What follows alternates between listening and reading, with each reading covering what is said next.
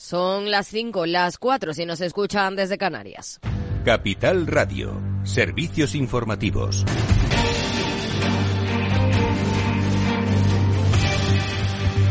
¿Qué tal? Muy buenas tardes. El Banco Central Europeo cumple con los pronósticos y mantiene por tercera vez consecutiva los tipos de interés en el 4,5% ante la perspectiva de que la inflación se ha contenido en la eurozona. Eso sí, asegura la presidenta del organismo, Christine Lagarde, que es muy prematuro hablar de recortes de tipos. Was that it was premature to discuss rate cuts.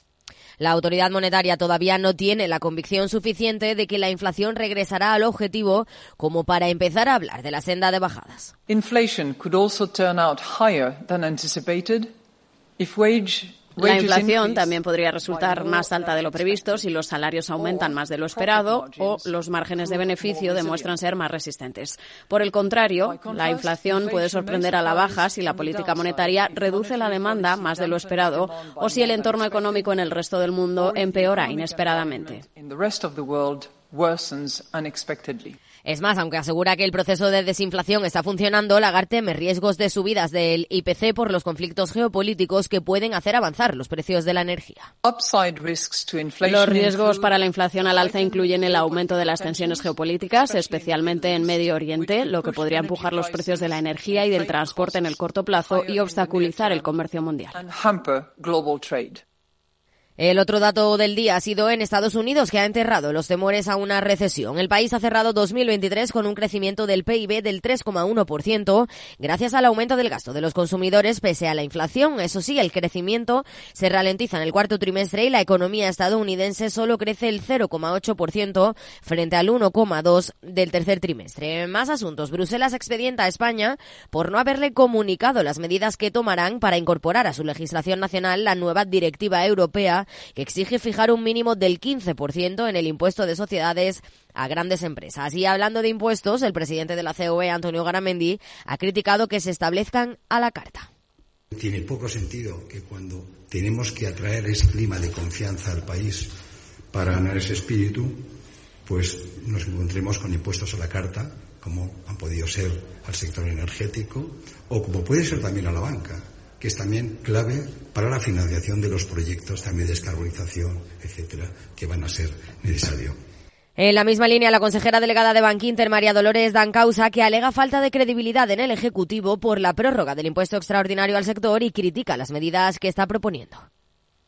Yo creo que son medidas muy intervencionistas y que Realmente parece que, el Gobierno lo que quiere es eh, interferir en la capacidad de gestión de las empresas, en las decisiones que tienen que tomar las empresas y además sin contar con los empresarios. ¿no? Entonces yo quiero pensar que como estamos en periodo electoral se trata de, bueno pues de hacer guiños a sus votantes y que estas medidas no se van a acabar implementando. Declaraciones de la presentación de resultados en los que consigue un beneficio neto de 845 millones de euros en 2023, un 51% más que el año anterior y el mejor resultado de su historia. Seguimos en nuestro país porque hoy se ha producido la primera reunión de la Mesa de Diálogo Social que aborda la reducción de la jornada laboral y en la que sindicatos y empresarios han pedido al Ministerio de Trabajo trabajar de manera bipartita en esta materia, a la vez que se mantienen en paralelo las negociaciones de ambas partes con el Gobierno. Demanda que ha aceptado el Ministerio Joaquín Pérez Rey, secretario de Estado de Empleo. El Gobierno, el, Ministerio, acepta este diálogo bipartito, lo estimula. Nos han pedido la necesidad de revisar cómo va a repercutir en cada uno de los sectores de actividad, cómo puede repercutir en la pequeña y mediana empresa o cómo se pueden haber afectados eh, algunos eh, sectores o algunas actividades económicas en concreto. Y la vicepresidenta del Gobierno, María Jesús Montero, recalca en el Congreso de los Diputados que la negociación y aprobación de los presupuestos generales del Estado de 2024 es un asunto prioritario para el Gobierno. Anuncia que ya se han dado los primeros pasos para su aprobación. Ya hemos dado los primeros pasos con la presentación de, en esta Cámara de eh, la información, techo de gasto y también la aprobación del objetivo de estabilidad y deuda pública el pasado 10 de enero. Queda el paso por el Senado y, en caso de que la mayoría allí representada rechace estos objetivos de estabilidad, como alguno ha anunciado, volveremos a presentarlo siguiendo la ley orgánica. Si, como adelanta Montero, no prospera su aprobación, se aplicarían los objetivos fijados en el programa de estabilidad de abril del año pasado. Y con eso les dejamos con más información con Rocío Arbiza, Mercado Abierto, aquí en Capital Radio y capitalradio.es. Muy buenas tardes.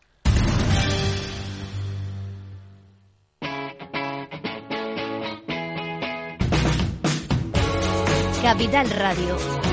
Despierta la economía.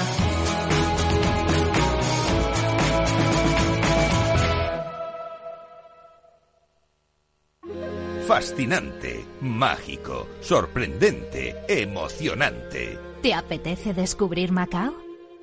Fusión de culturas, experiencias auténticas. Deporte, música, patrimonio y vida. Tradición y modernidad, gastronomía, noche y día. Ven y experimenta Macao.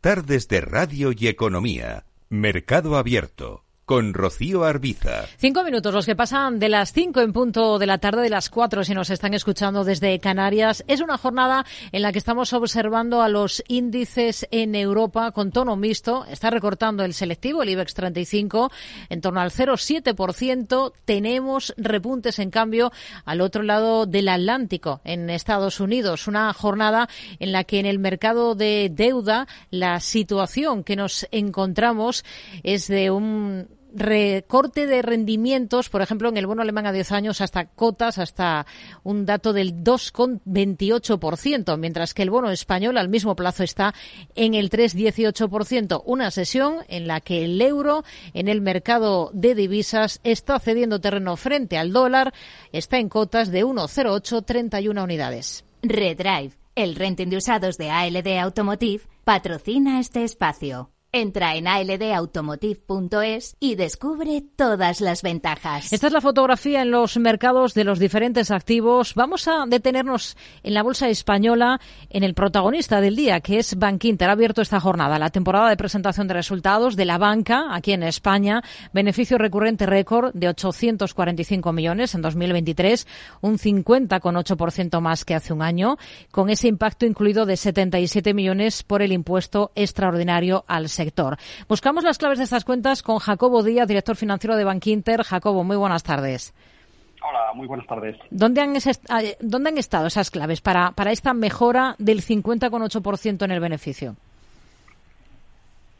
Las claves yo creo que han estado en, en, lo de siempre, ¿no? Una buenísima y muy fuerte actividad comercial con clientes, ¿no? Nuestro negocio recurrente que es el de, el de tomar recursos y luego prestarlos y intermediar con ellos. ¿no? Yo creo que el negocio ha estado muy bien a lo largo de todo el año, de menos a más, porque evidentemente no hay que olvidar que el principio del año 2023 fue bastante turbulento con eh, la crisis de la banca de la banca americana y a lo largo del ejercicio pues hemos tenido reiteradas subidas de tipos de interés que muy abruptas diría yo en muy poco tiempo y bueno, eso ha ido poco a poco condicionando, condicionando el año. El año yo creo que comercialmente ha sido un éxito en, captación, en crecimiento de la inversión crediticia, tanto en España como en Portugal, como en Irlanda, eh, en todos los negocios, ya sea consumo, ya sea hipotecas, ya sea empresas. ¿no? O sea que yo, yo diría que la clave fundamental está en que el negocio recurrente eh, pues ha estado francamente bien. Pero el mercado esperaba más, por lo que vemos, ¿no? A juzgar por la reacción en bolsa. Sí, el mercado esperaba un poco más. Es verdad que estamos hoy cayendo en bolsa, también está cayendo el resto de, el resto de bancos y, bueno, también veníamos subiendo a lo largo de este mes de, este mes de enero, ¿no? Es cierto que hemos presentado en, las cuentas pues algunos gastos eh, extraordinarios y, bueno, pues lo que se dice un one-off, ¿no? Es decir, que no, que no, que no se van a volver a producir, que son gastos eh, de alguna forma pues fruto de, inversiones en el futuro, como puede ser la joint venture que tenemos en Portugal con, el grupo Sonai, y también pues bueno porque hemos hecho un ejercicio financieramente hablando excelente y nuestra plantilla tiene un gran componente de retribución variable en función de resultados, ¿no? Y eso es lo que lo que lo que básicamente ha sido ha sido una mayor sorpresa. Hmm. Pueden presumir de, que el banco muestra cifras históricas en todos los márgenes y uno de los vientos de cola que lo ha apoyado es sin duda, eh, y lo citaba hace un instante, esa evolución de los tipos de interés en el último ejercicio, ¿no? Pero las bajadas van a llegar este año. Hoy mismo hemos tenido reunión del Banco Central Europeo sin ninguna sorpresa y tampoco sin eh, ninguna pista más eh, con respecto a lo que ya habían mencionado. ¿Cómo va a ser capaz el banco de mantener estos ratios y de mejorarlos en este nuevo escenario, en este nuevo contexto? Eh, pues mire, el banco lo que tiene que hacer es gestionar eh, su margen de clientes, es decir, nosotros eh, nos adaptamos a los entornos de tipos que nos tocan en cada momento. quiero recordar que hemos estado durante los años últimos pues no sé si han sido seis o siete u ocho ya, los que hemos estado con tipos mm, casi cero o negativos, ¿no? Y en ese periodo de tiempo, pues nos hemos ido adaptando, hemos ido mejorando nuestra cuenta de resultados año a año de manera consistente, creciendo nuestro negocio, tanto de, financiación como de captación de, patrimonio a nuestros clientes y negocios de empresa. Nos hemos expandido en otros países, etcétera. Lo que quiero, lo que quiero al final transmitir es que lo importante es el modelo de negocio, es eh, la eficiencia que tenemos, la rentabilidad que tenemos, la baja, bajísima morosidad que tenemos, los colchones de capital tan amplios que tenemos. Y nosotros nos debemos al cliente y todo el foco tiene que estar en, el cliente y en seguir eh, manteniendo pues una ambición por crecer, eh, que yo creo que eso es lo que hace de Bank Inter una entidad diferente. Somos, eh, no me atrevo a decir el único, ¿no? pero de los únicos de toda Europa que están presentando crecimientos, tanto en financiación como en recursos de clientes. Y eso es lo que a nosotros nos va a seguir moviendo de cara a próximos años. Bankinter tradicionalmente siempre ha tenido una rentabilidad eh, una rentabilidad sobre el capital superior al coste de capital y eso pues no lo pueden decir todas las entidades ni muchísimo menos no y nosotros seguiremos igual a nuestro a nuestro ritmo a nuestra forma de trabajar y, creciendo, que es nuestra máxima ambición. Esta semana el Banco de España publicaba su encuesta de préstamos bancarios y concluía que la banca española ha aflojado los criterios de concesión de créditos, excepto en el segmento de, consumo. ¿En Bankinter es así? Nosotros tenemos una, una, política de riesgos muy embebida en nuestro, en nuestro ADN. Eh, nosotros somos un banco enormemente prudente, tanto en la gestión del riesgo crediticio como cualquier otro tipo, tipo de riesgo. Eh, nuestra política de riesgos en estos momentos es invariable, eh, no ha cambiado. Seguimos con unos niveles de, morosidad pues muy bajos, que son fruto de un trabajo no de este año, sino de años anteriores. Y nuestra política sigue siendo de enorme prudencia, no estamos cambiando para nada nuestros criterios. También es cierto que tenemos un perfil de clientes seguramente de una calidad superior a la media y eso nos ayuda a mantener estos ratios tan bajos de morosidad y tan buenos de solvencia. Eh, por eso nosotros no estamos, no estamos eh, ni hemos endurecido ni hemos aflojado en absoluto. Otra cosa son las políticas de precios, que las políticas de precios se van adaptando a los entornos de tipos. Pero en materia de, riesgos nosotros estamos exactamente igual que, hace, que hace meses y trimestres. Hmm. Una cosa más, eh, el nuevo ministro de Economía, Carlos Cuerpo, está manteniendo estos días una ronda de contactos con los responsables de las principales entidades españolas. Ustedes aún no se han reunido, ¿no? Eh, no, no, no. Lo comentaba nuestra consejera delegada en la presentación que ha realizado esta mañana. Eh, tendrá una reunión próximamente, pero todavía no se han reunido. ¿Y qué le van a pedir? Bueno, eso ya eh, no soy yo quien, quien comente qué le vamos a pedir, pero vamos, ya me puedo imaginar que se hablará del impuesto a la banca. Jacobo Díaz, director financiero de Bank Inter. Gracias, muy buenas tardes. Muchísimas gracias a ustedes. Hasta luego, buenas tardes. Tenemos ahora... el renting de usados de ALD Automotive, ha patrocinado este espacio. Entra en aldautomotive.es y descubre todas las ventajas. Tenemos ahora Bank Inter con una caída en bolsa de más del 5%, un 5,5 está cotizando a 5,78 euros. Más allá de los resultados de Bank que han sido uno de los grandes focos de atención esta jornada, Vamos a poner el foco a esta hora de la tarde, Selena Niezbala, en los otros mensajes de Lagarde.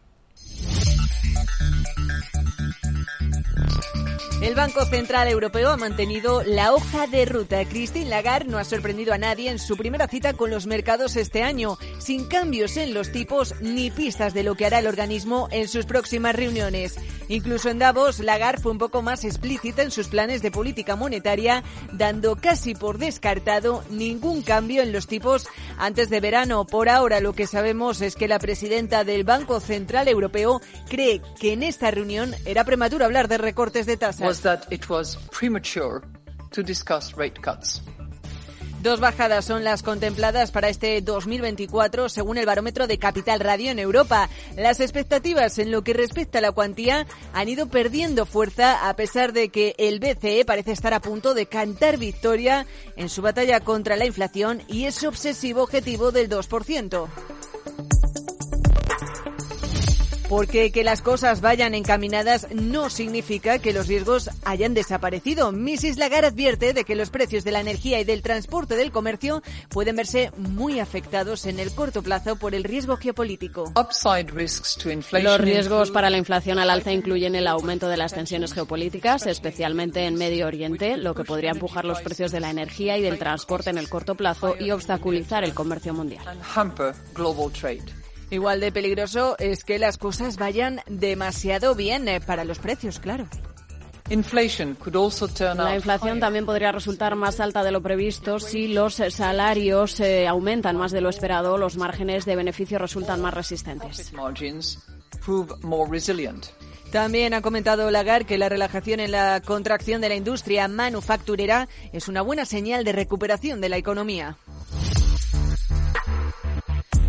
Por supuesto, tampoco ha pasado inadvertido el hecho de que la mitad de los empleados del Banco Central Europeo estén insatisfechos con su labor al frente de la institución. Según se desprende de una encuesta del sindicato IPSO, un 50,6% de los encuestados califica su actuación general en la primera mitad de su mandato de ocho años como muy deficiente o deficiente, a lo que Lagarde ha contestado lo siguiente.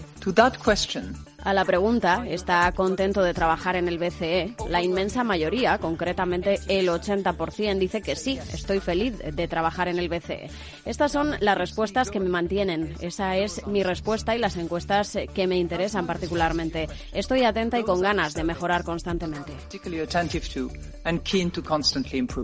Tras esta última decisión, o mejor dicho, indecisión en política monetaria, los mercados eh, monetarios valoran plenamente 50 puntos básicos de los recortes de tipos del organismo hasta junio. El foco del BCE ahora está en marzo, reunión para la que la presidenta dice estar recabando todos los datos e información necesaria que confirmen que sus políticas han funcionado y en la que darán sus nuevas previsiones.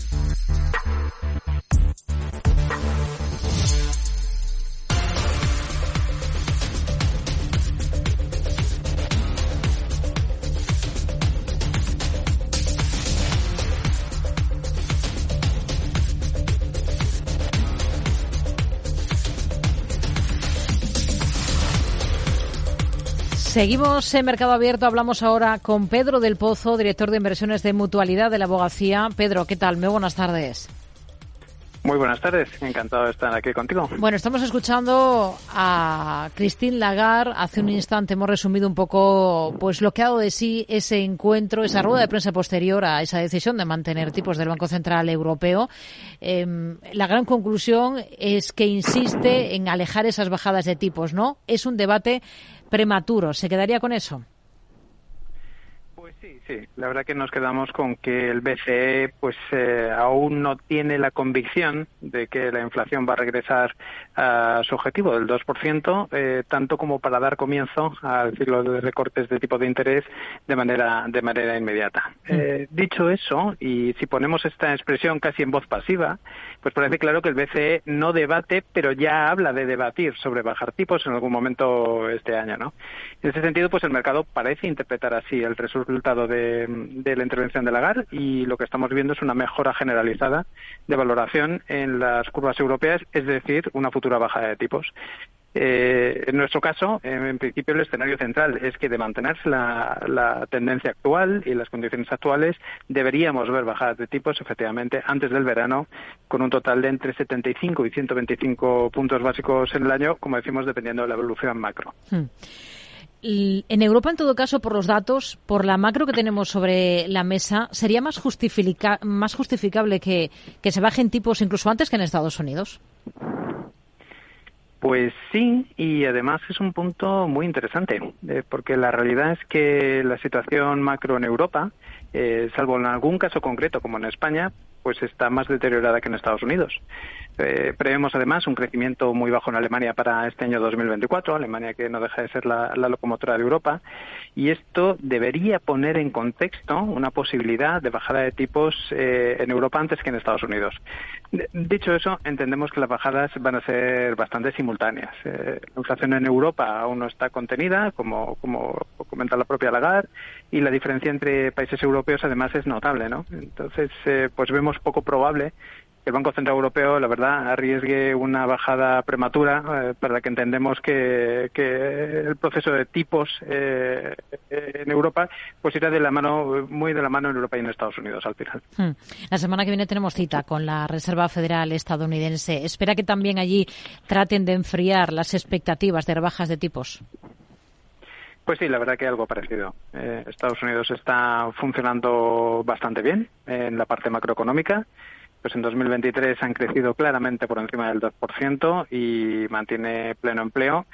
Esperamos además para 2024 un crecimiento positivo, más eh, ligero, del entorno del 1,6%, pero la verdad que en ese sentido la, la Fed tiene cierto margen de actuación contra la inflación eh, que aún se mantiene por encima del 3%, eh, sin arriesgar una fuerte contracción económica. En otras palabras, eh, reducir los precios con un aterrizaje, es posible con un aterrizaje suave de la economía.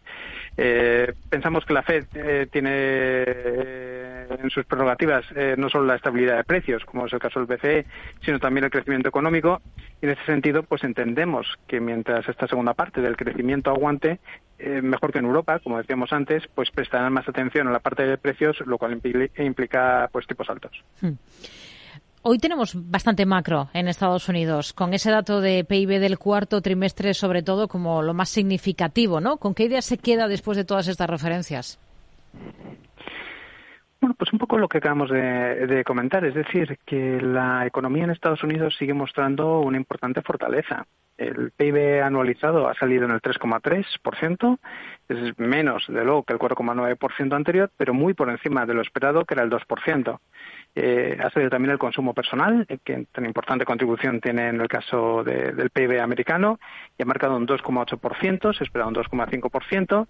Eh, las peticiones de desempleo están en línea. En resumen, mm, son datos razonablemente fuertes eh, que sí muestran, desde luego, una clara ralentización económica, pero en absoluto una contracción y mucho menos una recesión. Hmm. Tenemos eh, mañana un dato clave que vigilar en Estados Unidos porque lo sigue muy de cerca la Reserva Federal, la Fed, para ver cómo marchan las cosas en términos de inflación. Es ese dato de gasto en consumo personal, el famoso PCE. ¿Qué espera?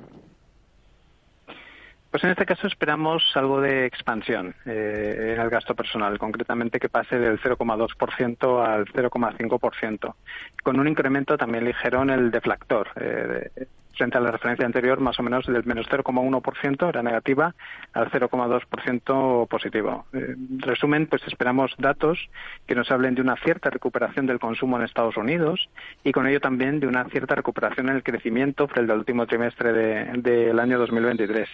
Eh, en otras palabras, esperamos datos que justifiquen la semana que viene un discurso de contención eh, por parte de la Fed. Eh, esto es que sí veremos bajadas de tipos, pero no de manera inmediata en Estados Unidos. Hmm. En Estados Unidos empezamos a escuchar hablar mucho del mercado de repos eh, de la Fed, un mercado que sirve para dar salida al exceso de liquidez que hay en el sistema financiero. ¿Cómo funciona exactamente y qué implicaciones tiene ese descenso en picado que estamos viendo de la liquidez en un momento en el que otro de los grandes focos o debates está sobre la Fed porque tiene que reducir su balance?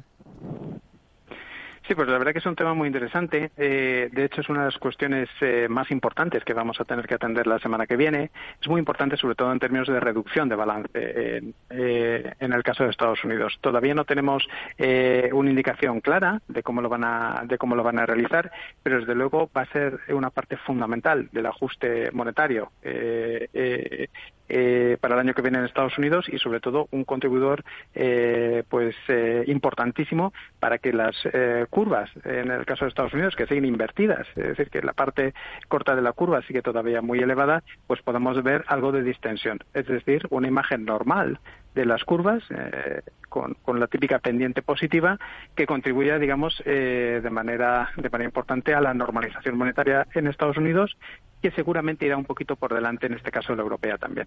Hoy en Europa hemos tenido también alguna referencia. ¿Qué le ha parecido el dato de confianza de los empresarios alemanes, el IFO, que está en 85,2 puntos desde los 86,3 del mes anterior? Pues en, el caso de Alemania seguimos viendo lo mismo. Es decir, el año pasado eh, entró en una recesión técnica hacia finales de año.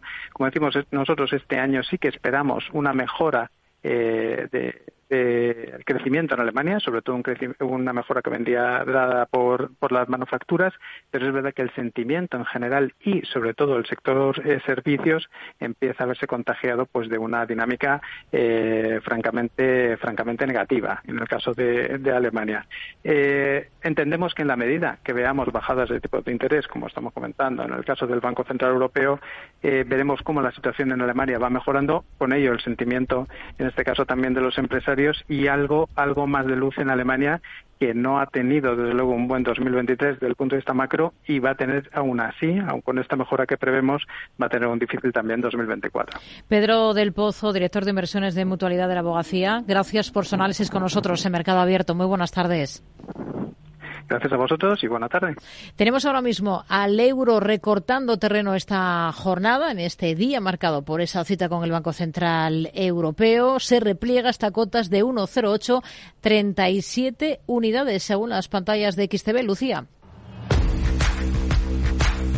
¿Te sientes atraído por invertir pero no sabes por dónde empezar? XTB, el broker líder en el mercado europeo y presente en España desde hace 15 años, pone a tu disposición la mejor oferta del mercado. Ninguna comisión en la compra y venta de acciones y ETFs de todo el mundo, hasta 100.000 euros mensuales. El proceso es muy sencillo. Entras en xtb.es y en 5 minutos abres una cuenta completamente online. Además, dispondrás de la mejor formación del sector a tu disposición. Análisis diarios de mercado y atención al cliente las 24 horas. Un broker, muchas posibilidades. xtb.es. A partir de 100.000 euros al mes, la comisión es del 0,2%, mínimo 10 euros. Invertir implica riesgos.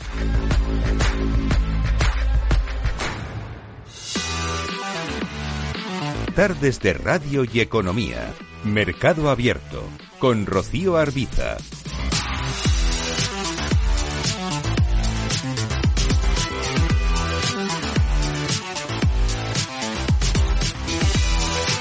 Hablamos del mercado de renta fija con Félix López, socio director de Atelecapital. Félix, ¿qué tal? Muy buenas tardes.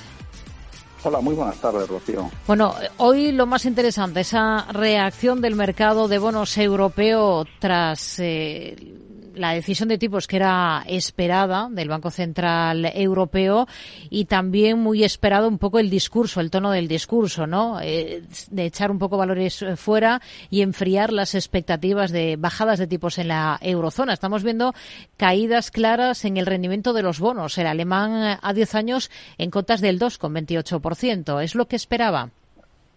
Pues eso es así. La verdad es que en cuanto a la decisión bueno, pues obviamente lo que comentabas, ¿no, Rocío? Que no había ninguna, bueno, pues eh, ninguna posibilidad de hacer movimientos, ¿no? Pero aunque realmente en, estas últimas jornadas, en estas últimas semanas, algunos de los miembros, pues bueno, han, querido bueno, lanzar un mensaje de, de, cautela en cuanto a las posibles bajadas de tipos, pues la verdad es que, aunque explícitamente en algún momento, bueno, pues lo ha podido, lo ha comentado y demás, el mercado eh, no se la ha tomado de esa manera, ¿no? De hecho, yo creo que hay una serie de factores que, eh, bueno, pues eh, entrando más en el detalle de todo lo comentado, hmm. vienen a hablar de una, bueno, pues de que los riesgos están girando más bien hacia hacia abajo, ¿no? La inflación, efectivamente, probablemente nos encontramos en esa en ese momento dulce eh, donde prácticamente todos los componentes a nivel de inflación eh, están girando hacia abajo y además si lo unimos a un crecimiento pues que se ha prácticamente estancado en los últimos en los últimos trimestres unos datos bueno pues de indicadores adelantados algo más flojos no unos indicadores de confianza algo más flojos pues eh, probablemente por mucho que intente retrasar al máximo esa decisión el mercado, la verdad es que después de la rueda de prensa, sobre todo, lo que se ha tomado es, eh, digamos, doblemente la apuesta de que los tipos van a bajar y van a bajar fuertemente este, este año, ¿no? De hecho, el movimiento que tenemos, eh, bueno, pues que vemos ahora mismo en las curvas eh, de deuda en Europa es caídas en los cortos plazos de prácticamente 10 puntos básicos, ¿no? Pero ese mismo movimiento lo vemos en todos los tramos, ¿no? Con independencia de que nos vayamos al 3, 5 o el 7 al 10 años, ¿no? Con lo cual es un movimiento de repricing muy potente, donde si antes ya el mercado había apostado desde finales del mes de octubre, principios de noviembre, una bajada de tipos, lo reafirma de una manera muy contundente en el día de hoy, ¿no? Ya veremos a ver si tiene cierta consolidación los próximos días, pero el movimiento es extraordinariamente potente. Hmm. Eh, es interesante esta reacción. Em, mientras en Estados Unidos se está poniendo mucho el foco en la cuestión de los repos inversos, que han pasado de 2,4 a 0,6 billones. Es un descenso en picado de la liquidez. ¿Esto va a marcar la pauta en la estrategia de bajadas de tipos en Estados Unidos por parte de la Fed? Es decir, esas bajadas allí no tendrían que responder tanto a la necesidad por la macro que vemos que sigue fuerte, sino a la necesidad de dotar de estabilidad al sistema financiero estadounidense? Bueno, eh, a ver, eh, inicialmente no creemos que sea así. Vamos a ver, aquí hay dos aspectos. Las, eh, las condiciones financieras en términos generales del mercado americano tras el bueno pues el endurecimiento que vivimos a lo largo de 2022 hemos vivido por decirlo de alguna manera, una cierta estabilidad a lo largo de los últimos meses, ¿no? Y una gran mejora desde, desde, el, desde el pasado mes de, mes de noviembre, ¿no? Que la toma de decisión por parte, por parte de la FED eh, tenga en cuenta este tipo, este tipo de situaciones, desde un punto de vista marginal, en el pasado así lo ha sido. Pero en el momento actual que nos encontramos, la macro es el factor predominante en cualquier toma de decisiones. Y dentro de la macro, eh, el control de la inflación sigue siendo, creemos, eh, no solo la Fed, incluso en el, Banco Central Europeo, también el motor fundamental de decisión. La realidad luego que nos hemos encontrado en los últimos años, aunque tenga como criterio fundamental el control en Estados Unidos, control de la inflación y crecimiento, eh, la realidad es que ha habido momentos muy puntuales que debido a condiciones financieras han tenido que intervenir pero que eh, esa situación creemos que ahora mismo no se da. Es decir, creemos que la situación del sistema financiero, con independencia de los acontecimientos del año pasado en términos generales y sobre todo de las entidades sistémicas, es eh, bastante saludable, ¿no? Con lo cual, eh, y de hecho así lo reflejan bueno, tanto cuentas de resultados y proyecciones, ¿no? Con lo cual, creemos que no debería de ser uno de los factores a, tener en cuenta o de los factores principales para el próximo movimiento de tipos en, en Estados Unidos, que por cierto, pues al igual que en el BCE, apuntan a un recorte para este año de más de 100 puntos básicos. Hmm. Em, otro asunto, em, y yendo ya hacia el lado empresarial, Banco of America elige los híbridos de Iberdrola y de Telefónica aquí en España entre sus favoritos en el viejo continente. ¿Ustedes en este tipo concreto de activo, eh, a este tipo concreto de activo, con qué ojos miran? Pues con ojos bastante positivos. De hecho, a lo largo del año 2023 fue uno de los, bueno, pues conjuntamente con la deuda subordinada bancaria, los híbridos corporativos han sido uno de los activos preferidos en las carteras, ¿no? Y de hecho, el, comportamiento a lo largo del 2023 tanto por vía de tipos de interés como por diferenciales de crédito, pues ha ofrecido unas rentabilidades bastante atractivas. A fecha de hoy siguen siendo eh, dentro de la parte quizás más agresiva de la renta fija de los activos que más nos gustan, pero también lo decimos con un convencimiento quizás mucho menor del que teníamos a, principios del 2022, ya que los diferenciales de, crédito que pagan versus deuda senior y versus comparables pues son algo más bajos, ¿no? Debido a esta especie de mini euforia que, que, estamos viviendo en los mercados de renta fija desde el pasado mes de noviembre, ¿no? Con lo cual, como conclusión, nos sigue gustando como activos, somos más selectivos a, ese, a estos nombres que, que, has comentado, pues meteríamos también otros utilities europeas que nos gustan, pero ya no tienen el atractivo que le vimos probablemente eh, a mediados del 2023. Félix López, socio director de Atele Capital. Gracias, muy buenas tardes. Muy buenas tardes, hasta la próxima. Mercado Abierto, Capital Radio. Toca atender al cierre de la sesión en el mercado español de renta variable con José Lizán, gestor de reto Magnus y CAF en Quadriga Asset Managers. ¿Qué tal, José? Muy buenas tardes. Hola Rocío, ¿qué tal? Muy buenas tardes. Bueno, Banco Central Europeo que ha caprado todas las miradas esta jornada y al final pues una sesión que pasa un poco sin pena ni gloria, ¿no? Sí, yo creo que ha cumplido el guion, no ha aportado nada nuevo encima de la mesa, más ha, pues ha confirmado las palabras que dijo hace unos días que hasta el verano no prevén bajadas de tipos de interés y la verdad que un mensaje pues muy continuista ¿no? en la política de Lagarde y sin grandes novedades, desde luego que no ha contribuido a, que haya volatilidad en el mercado. Hmm. Hoy en el mercado español en concreto lo llamativo es la caída de Bank Inter de más del 5% después de presentar unas cifras, unos resultados de 2023 que han sido récord para el banco. ¿Algo que le haya llamado la atención en las cuentas de Bank Inter? Bueno, yo creo que al final el mensaje para mí un poco es que, a lo mejor eh, los árboles no nos dejan ver el bosque, ¿no? Yo creo que por un trimestre en el que ha habido muchísimos extraordinarios, eh, muy ligados, pues un tema retribución variable de empleados, otro tema a la expansión internacional en el mercado portugués y algún hecho extraordinario adicional que ha impactado en, en la parte final, de la parte baja de la cuenta de resultados y que el mercado ha interpretado como muy negativo pero que pensamos que, al final ha hecho un año extraordinario, muy por encima de sus competidores y que sigue siendo el banco, desde mi punto de vista, de más calidad y más rentable de, todas las franquicias que hay en España, ¿no? Y que encima se está expandiendo a nuevos mercados que le darán crecimiento a futuro, ¿no? Así que yo creo que es una entidad que por debajo de 6 euros para mí es una compra clara. Hmm. Em, hoy está recortando con fuerza por debajo de esa cota de 6 euros a 5,75 ahora mismo. ¿Qué espera de, las cifras del resto de bancos, del resto de entidades?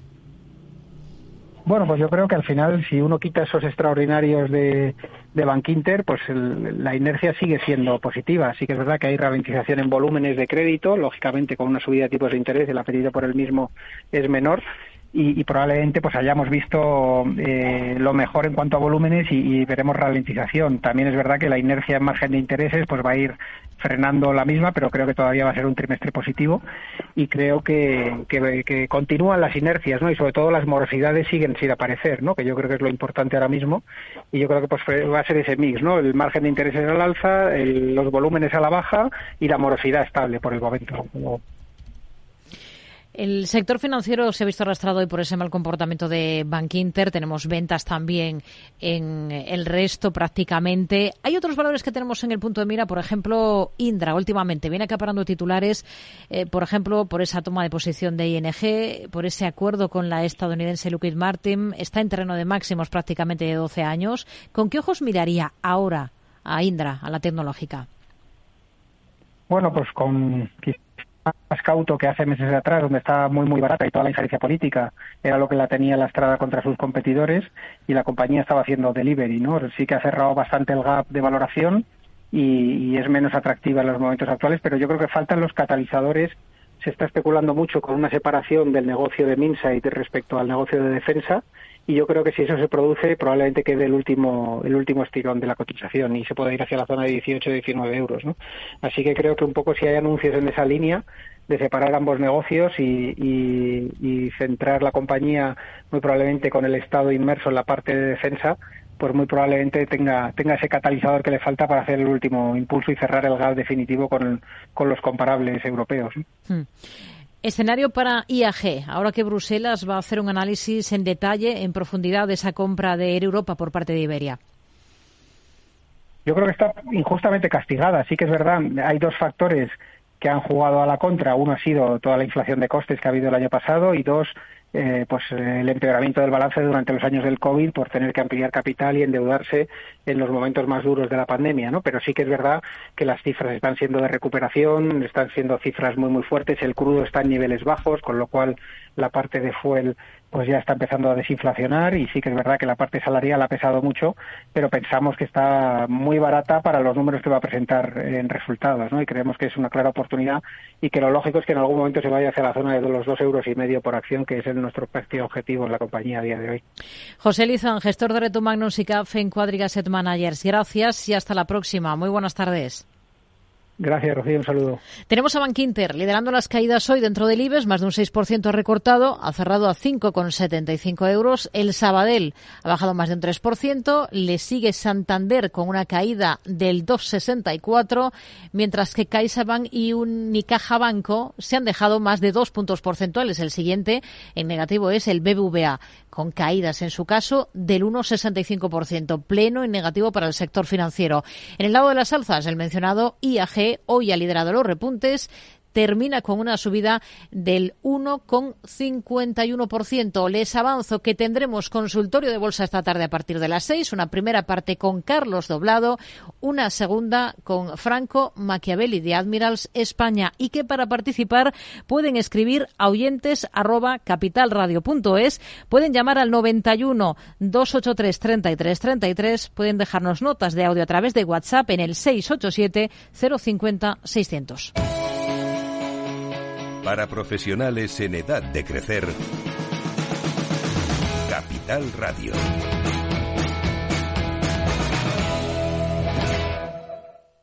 Ya está aquí la gran guía de la vivienda de expansión, una guía útil para saber dónde es más rentable comprar piso. Acceda a este completo análisis del precio de la vivienda en las principales ciudades españolas. Descubra si es buen momento para comprar y qué rentabilidad puede obtener con el alquiler. Sepa cómo conseguir las mejores hipotecas y conozca los impuestos que hay que pagar. Este fin de semana la gran guía de la vivienda gratis con expansión. Tardes de Radio y Economía. Mercado Abierto.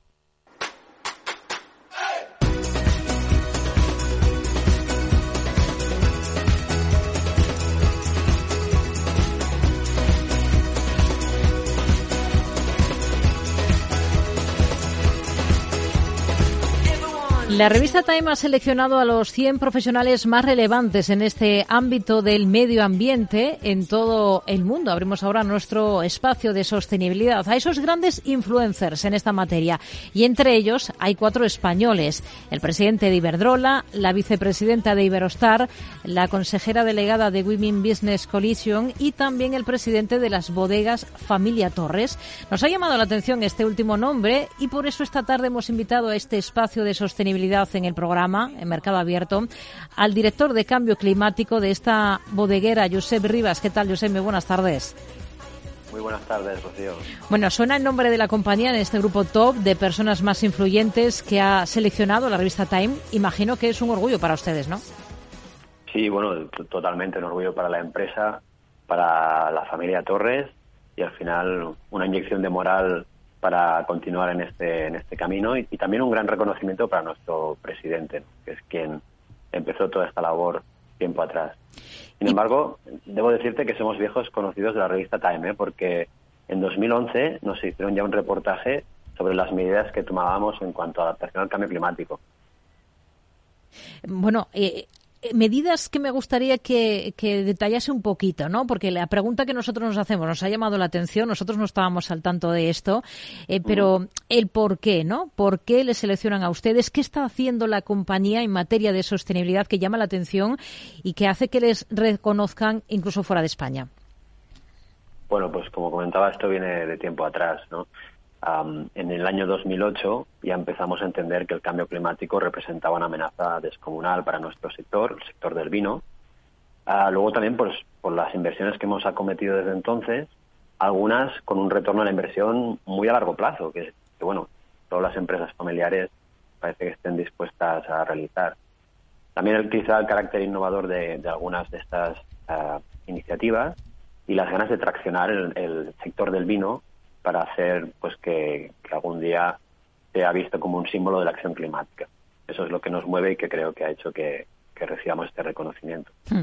¿En qué planos concretos están actuando ustedes en esta materia de sostenibilidad y sobre todo qué metas se ponen a, a medio plazo? ¿no? Porque alguien desde fuera puede pensar que hay varios puntos de actuación que, que tiene una compañía como una bodeguera bueno, para caminar en esa senda de hacerse cada vez más sostenible. Bueno, nosotros trabajamos y vivimos de la tierra, ¿no? Entonces, mm, la estrategia de sostenibilidad se basa en tres conceptos. Primero, adaptarnos al cambio climático, que ya hace tiempo que, lo estamos sufriendo. Luego también concienciar sobre la emergencia climática y aunar el sector hacia esa dirección. Y por último, pues medir anualmente nuestra huella de carbono, nuestras emisiones, algo que iniciamos en 2008, y ir reduciéndolas paulatinamente. Desde el año 2008 hemos reducido ya un 36% nuestras emisiones por botella. Y bueno, hablabas de objetivos, pues de cara al 2030 esperamos eh, reducir un 60% nuestras emisiones y llegar al cero neto en 2040. No es fácil, ¿eh? porque nosotros consideramos las emisiones, tanto las directas, las que directamente nosotros emitimos, como las indirectas de nuestros proveedores. Hmm. La, compañía además ha liderado un proyecto de I+D que estudia cómo conseguir cultivos sostenibles, resilientes y eficientes eh, de la mano de la tecnología, ¿no? Exactamente qué es lo que están haciendo con este proyecto. Bueno, no es un solo proyecto. ¿eh? Nuestra directora de I+D, que es Mireia Torres, la quinta generación de la familia, es quien lidera estos tipos de proyectos de innovación. Muchos de ellos están encaminados como decías, hacer más resilientes las vides y adaptarnos a estas condiciones del calentamiento global. Ah, hay proyectos como Smart Crops, Vitigeos o Copper Replace que, por ejemplo, buscan apoyarse en esta tecnología más innovadora de satélites, sensores, ah, para hacer un mejor manejo de la vid y, que bueno, las aplicaciones que hacemos en el campo pues eh, sean lo menos intrusivas posibles, desde una viticultura de precisión, o una viticultura, como llamamos, eh, regenerativa. Y quizá fuera del viñedo, pues otros aspectos de innovación, uno que tenemos en marcha ahora mismo también, es, eh, consiste en reutilizar botellas de vidrio, a lavarlas y volver a utilizarlas. A veces la innovación se piensa como algo muy de futuro, pero también consiste en echar una mirada al pasado. Eh, habla de digitalización, esto unido a, campo, agricultura, es, eh, un contrapunto muy interesante, ¿no? Pero estamos viendo que, por ejemplo, aquí en el caso español, la escasez de precipitaciones eh, nos hace que tengamos uno de los mayores índices de estrés hídrico de Europa y este solo dato sería una muestra clara de esa necesidad, ¿no?, de impulsar la transformación digital en el sector agrícola. Bueno, ayudaría muchísimo, sin duda.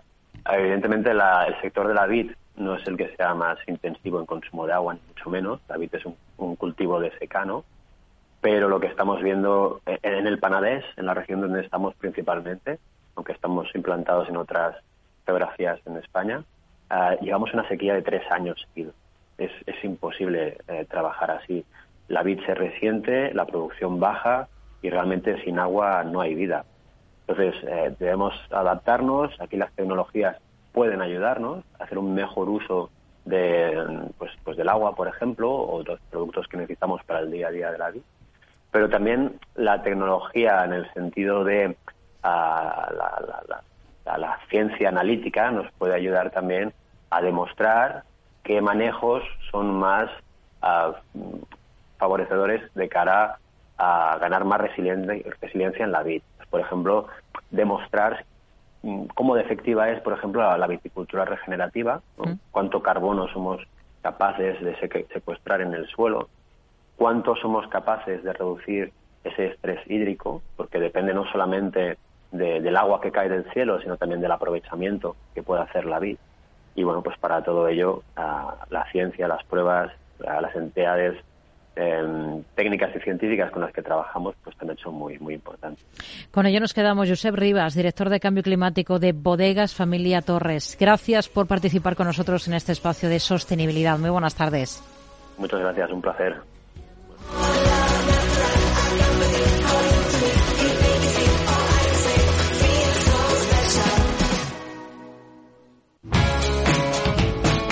Capital Radio la economía.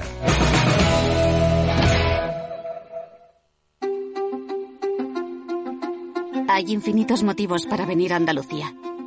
Pero hay uno que siempre hace volver. Tomás y Pablo y Susana y Rocío. Porque ellos, ellas, todos y todas las profesionales que cada día dan lo mejor con una sonrisa, son la luz de Andalucía. Vienen por Andalucía. Por ti vuelven. Consejería de Turismo, Cultura y Deporte. Junta de Andalucía. Mercado Abierto. Capital Radio. IGE ha presentado esta jornada su informe de perspectivas para esta primera parte del ejercicio. ¿En qué punto estamos? ¿Cuáles son los grandes riesgos esperables de este 2024? ¿Qué va a marcar la pauta y cómo va a impactar en los diferentes activos de inversión? Lo analizamos con el economista Pablo Gil, analista de IGE. Hola Pablo, ¿qué tal? Muy buenas tardes.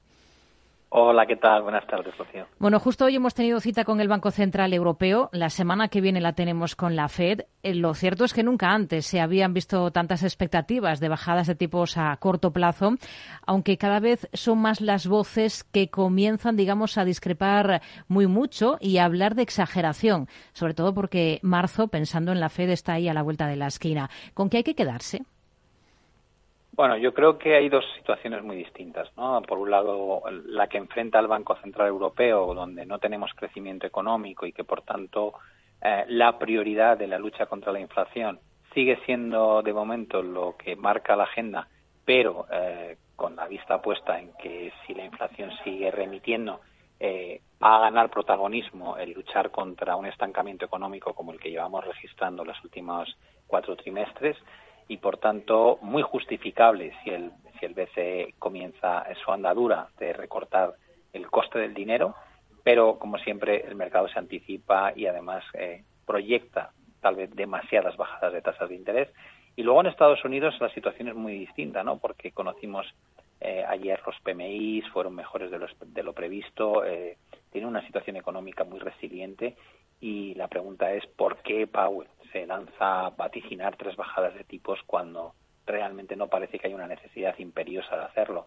Probablemente la respuesta no tiene nada que ver con la del BCE, sino que es un tema de lo que ya sufrió en 2019 cuando la caída de la liquidez en el mercado monetario provocó eh, un pequeño tsunami ¿no? entre la situación de los bancos. Y yo creo que eh, aquellos que técnicamente miran los, los, repos inversos y ven que han pasado de 2,4 a 0,6 billones, eh, intuyen que buena parte de lo que de ese cambio que quiere hacer la Reserva Federal no responde tanto a la necesidad por el lado económico, sino a la necesidad de dotar de estabilidad al mercado financiero allí en Estados Unidos.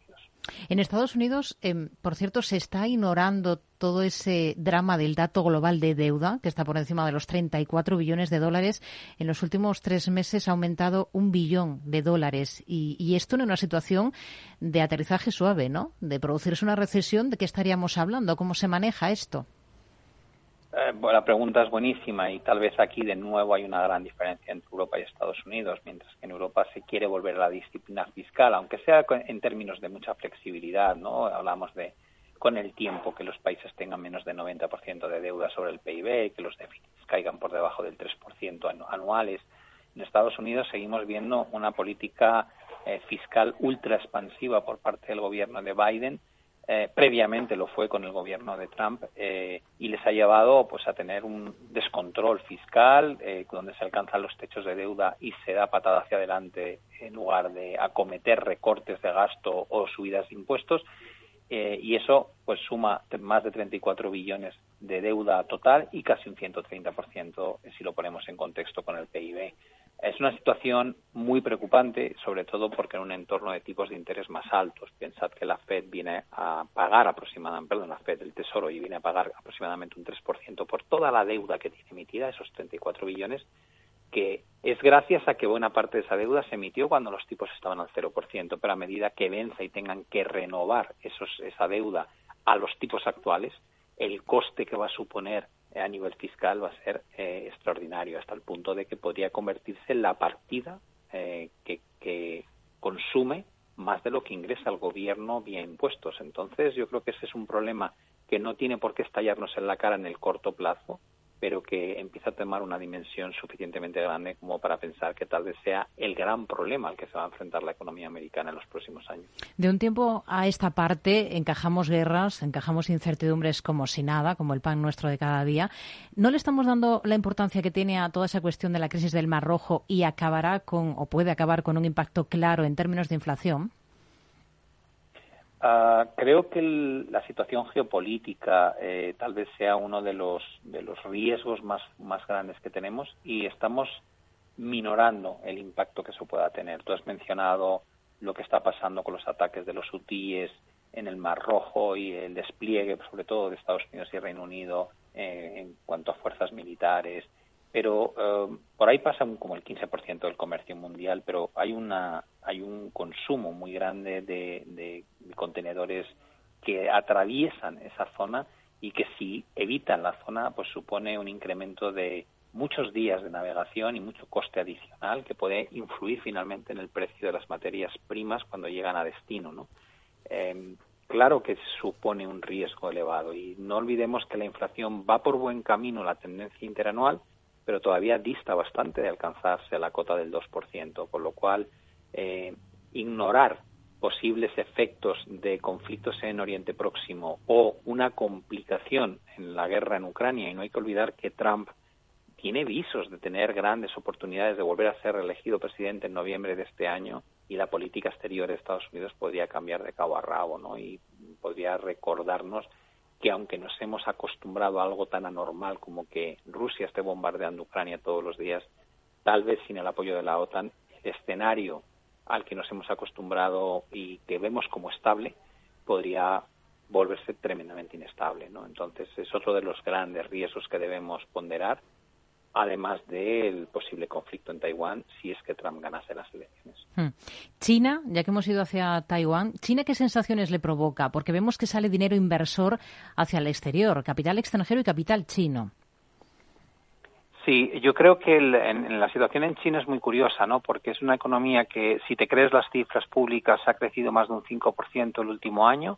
Eh, pero a pesar de que mantiene tasas de crecimiento elevadas, todo el mundo se está centrando en la parte negativa, ¿no? En una crisis inmobiliaria que se desató con la situación de, del default de Evergrande y que luego ha contagiado a muchas otras promotoras inmobiliarias, unos estados locales que se nutrían fiscalmente de la venta de terrenos para proyectos eh, urbanísticos que ahora mismo están en declive y que por tanto tienen problemas financieros, un sector bancario que podría sufrir por el lado del crédito por la concesión de esas, líneas de financiación a las, empresas inmobiliarias, un paro juvenil que está en torno al 20%, una demografía que ya eh, adolece de crecimiento de, hijos en lugar de lo que pasaba hace unas décadas cuando tenían que poner límite al número de hijos que podía tener cada familia eh, y todo el mundo se centra en eso, ¿no? Pero si luego te pones a pensar y dices, bueno, es que es que la burbuja inmobiliaria existe en otras partes del mundo, no solamente en China,